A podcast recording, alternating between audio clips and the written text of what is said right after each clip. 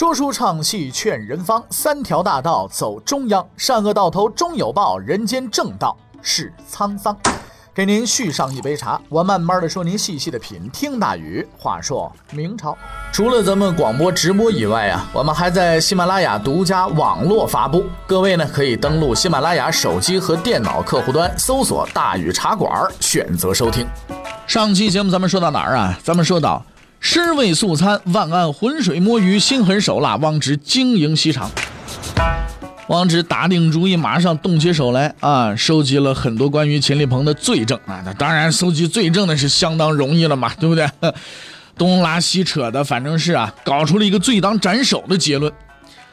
秦立鹏这边呢，万没想到汪直竟然敢拿他开刀。可是这位仁兄也实在不是一好欺负的人呢，他连夜就派人入了京，做了一番工作，结果呢，大事化小，小事化了。被批评两句就算完了，汪直这边费了半天劲没有打垮秦令鹏，却也得到了朱见深的表扬，被授予了敢办公事、公正无私的这个称号。啊，受到了领导称赞的汪直顿时哎呀精神焕发，接连搞出了几件莫名其妙的事情。什么事情呢？首先呢是几个刑部官员刚从外地啊出差回来，一进京城呢就让西厂的人给摁住了。放牢里边噼里啪啦打了一顿，反正也不说他们犯了什么法，就又被释放出来了。哎，搞得这几个人丈二的和尚摸不着头脑啊，稀里糊涂，这什么情况这是啊？啊，我们怎么了？这还以为做梦呢。之后呢，是一个外地的布政使进京办事啊，还没等找地方住下呢，也被西厂的人拉去啊一顿暴催，吃了几天牢饭啊。当然了，这都是汪直指使的嘛。他的行为啊，看似很难理解。其实呢，只是想证明一件事情，就是他汪直能够在任何时间以任何理由解决任何人。此时的汪直内有皇帝宠信，外有西厂的爪牙，在很多人看来，他已经是一位不折不扣的成功太监了。可是汪直不这么认为，成功？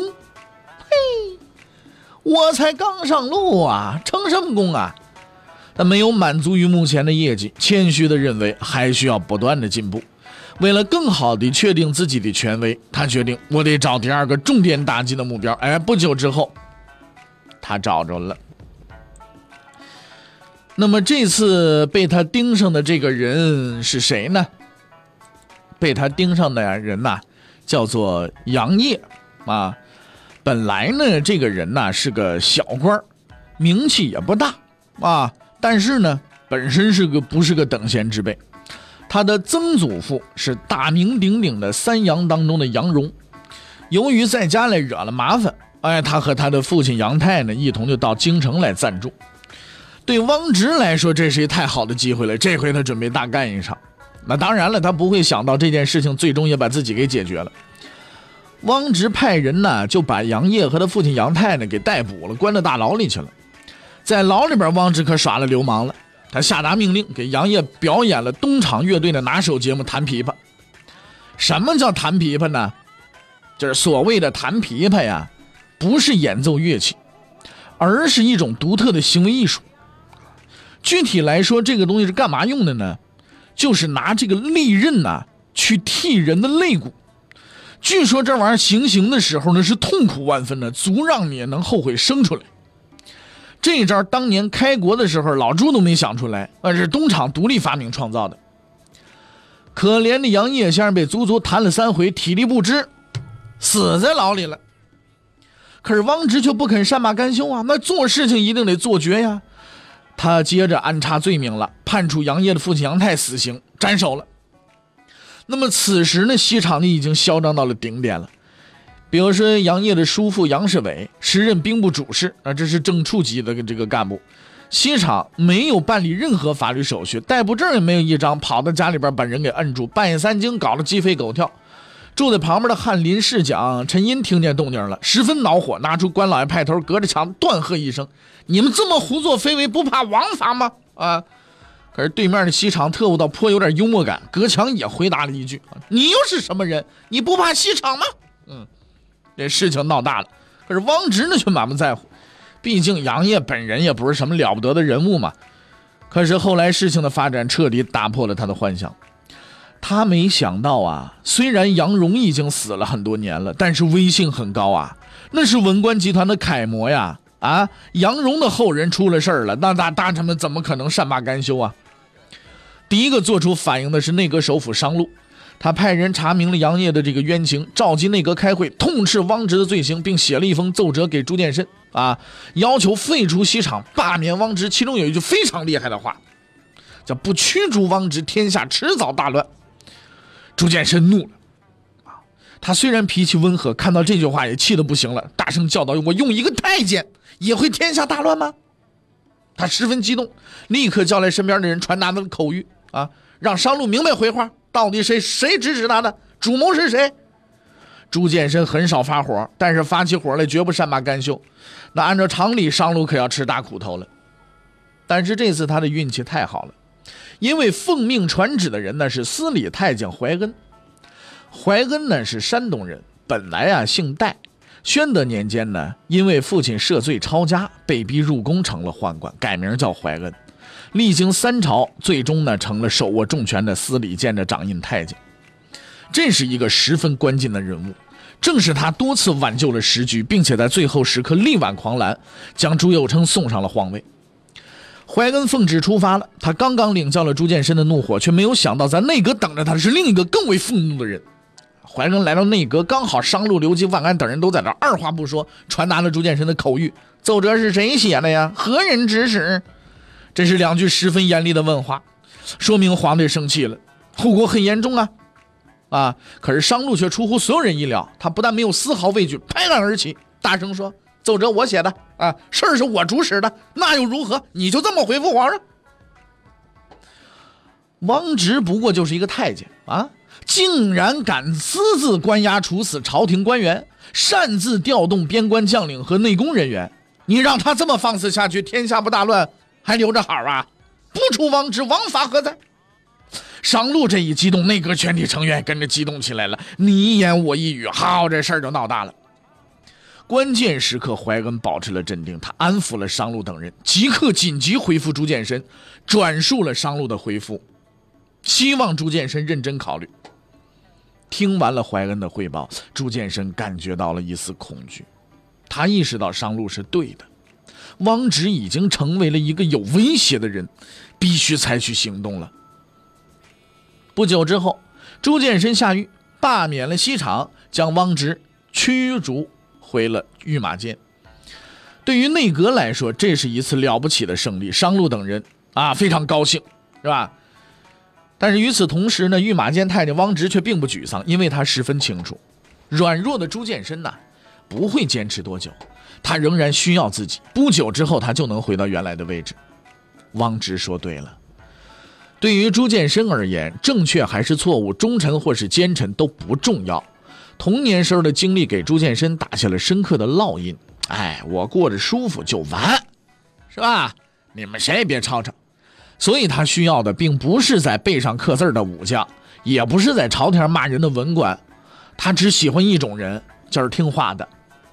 汪直呢，就是一直就是一听话的人，不但老老实实伺候朱见深，还能够提供各种娱乐服务。你说就这样的人上级，自然不会让他闲太久的。于是不久之后呢，西厂重新开张，汪直也成了新任厂长了。汪直又一次达到了他太监生涯的顶峰。然而不久之后，他就犯了一个错误啊，一个他的先辈曾经犯过的错误。和王振一样，汪直也有一横刀立马的梦想。那你既然是一太监，你就应该踏踏实实干好这份啊有木有前途都不要紧的工作。可是汪直先生呢，偏偏要出风头。但问题是，当时边界比较平静。为了达到自己的目的，汪直贯彻了新的边防方针啊！人不犯我，我也得犯人，是不是？事实证明，汪直确实是一个不折不扣的孬种。他所谓的进攻啊，不过就是把人家进贡的使者给杀了，或是趁人家大人不在家的时候骚扰一下老少妇孺。等人家来报复了，他又成了和平主义者了，一溜烟就跑了。可经他这么这三下两下这么胡折腾。你说那个鞑靼和辽东各部落，那可真的就被惹火了。你干什么玩意儿？是不是啊？啊，原来这种活都是我们干，现在怎么茬？大明朝这么大一国家，干起流氓的活来了，是不是？就不断的开始到明朝边界来找麻烦了。朱见深就纳了闷了，你这什么情况嘛，对不对？原来是平安无事的边境，怎么突然之间四处的有战报啊？他没有相信汪直的鬼话，而是自己派人出去打听。结果这一打听，才发现原来这事儿都是汪直给惹出来的。这下子朱建深可火大了。朱建深同志呢要求真不高啊，老婆孩子热炕头啊，我就过两天安生日子，怎么这么难啊？没事，我们研究一下金丹春药，完了不就得了吗？研究研究化学，是不是？制药技术、生物技术，是不是？可是汪直偏偏就不让他消停，他就开始对汪直不满了。哎，这种情绪啊，很快就被两个人察觉到了。他们决定利用这个机会把汪直啊彻底给整垮他。这两个人，一个是李自省，另外一个就是尚明。他们俩人呢，决定抛弃以往的成见，精诚合作。尚明寻找汪直的罪证，而李自省呢，则串通万安上书告状。双方各司其职，准备着最后的攻击。哎，成化十七年，机会来了。这一年呢，达的部落开始进攻边境。朱见深接到消息，十分不满，立刻找汪直觐见。等汪直来了，直截了当丢给他一句话：“来来来，你看看你自己惹的麻烦了，你你给我自己解决去。干什么玩意儿啊？真是一天到晚的。”汪直一听，大气儿不敢喘，连夜去了宣府。可当他到达那里的时候，人家已经抢完东西走了。汪直就急忙啊，向皇帝打报告：“这边事儿完了啊，我准备回去。”朱见深同志回复很幽默啊，这个宣府很需要你啊，你在这多待几天吧。哎，尚明和李自行敏锐地感觉到汪直快要完了，他们立刻按照计划发动了最后的攻势。一时之间，弹劾满天飞呀！原本的优秀太监、先进工作者啊，突然之间变成了卑鄙小人、后进典型了。朱见深立刻下令关闭西厂，将汪直贬为南京御马监啊。出来的时候还风光无限的汪直，灰溜溜的就去了南京了。沿途里边风餐露宿，以往笑脸相迎的地方官员们，此刻早已不见了踪影。汪直已经没有别的野心了，只希望能够安心到南京当个太监。可是呢，哼 咱们呢向来都有痛打落水狗的习惯。尚明还嫌得不够惨，不是上南京还是御马监吗？那哪行啊？再告一状，哎，又给捅一篓子。这下子汪直南京御马监也做不成了。只能当一小小的奉御，他又操起了当年进宫时候打扫卫生的工具了。哎，在上级太监欺压下干杂物了。开始，成化初年进京成为奉御，成化十九年又被免为奉御，十余年从默默无闻到权倾天下，再到打回原形，一切那是啊如梦如电呐，真是。明史没有记载汪直这位风云人物的死亡年份，这充分说明这人已经不值得一提了。汪直这么一走，最为高兴的自然就是尚明了。东西间这两派终于可以统一了。可是他没想到，下一倒霉的人就是他。要说这先派掌门李自省啊，也实在不够朋友。当年弹劾汪直的时候，他就给尚明准备了另外一份备用本啊，没等过河，他就把这桥准备给拆了。很快，言官们就把矛头对准了尚明，纷纷上书弹劾他的罪行。于是，尚明掌门终于也被盟主大人给废去武功，上明孝陵扫地去了。先派和后派打倒了显赫一时的监派，成为了武林的主宰。当然了，这两派也不是什么好玩意儿啊，江湖还是那江湖。但就在一片黑暗当中，光明的种子开始萌芽了。哎，说来也可笑啊，这个亲自播下这种子的，居然就是李自省。因为正是拜他所赐，尚明和汪直才被赶走，从而使得另一个人登上了掌门之位。这个人就是司礼监的怀恩。怀恩敏锐地抓住了时机，安排自己的亲信陈准登上了东厂厂公的位置，全面掌握了监派的大权，小心地保护着光明的火种，等待着时机的到来。咱们一直啊有这么一种想法，就是好人和坏人是不能用职业以及读书多少来概括的。饱读诗书的大臣有多少坏人，而以文盲居多的太监里也有很多好人。郑和咱们自不必说，而成化年间的这怀恩呢，就是其中优秀的代表。他本来呢出生于官宦之家，衣食无忧，却飞来横祸。父亲罢官，家里被抄，他自己被送进宫内，强行安排做了宦官。最缺德的是，皇帝陛下竟然还让他感激涕零，赐了个叫怀恩的名字。就在这样的境遇之下长起来的怀恩，如果净干坏事，那实在是不稀奇。可怪就怪在这位仁兄是一不折不扣的好人。在鬼哭狼嚎、妖风阵阵的成化年间，他和商路努力支撑着大局。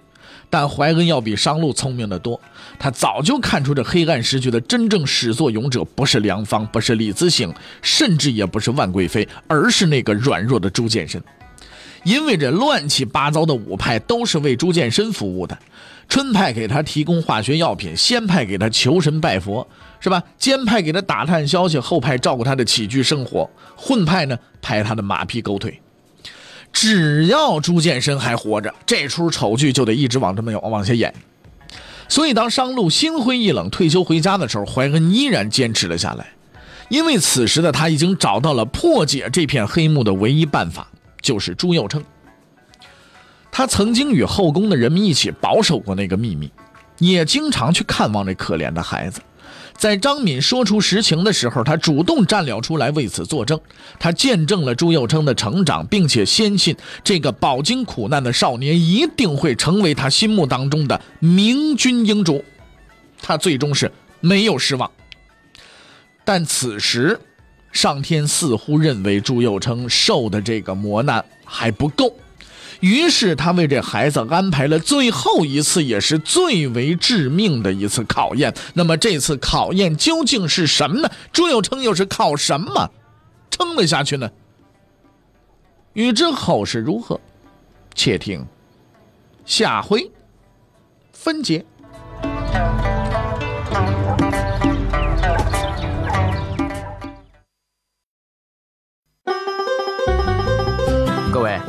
你想跟大禹交流吗？你想跟大禹辩论吗？你想给大禹指出错误吗？来微信吧，微信搜索订阅号“大禹茶馆”，哎，就能实现了。记住啊，宇是宇宙的宇。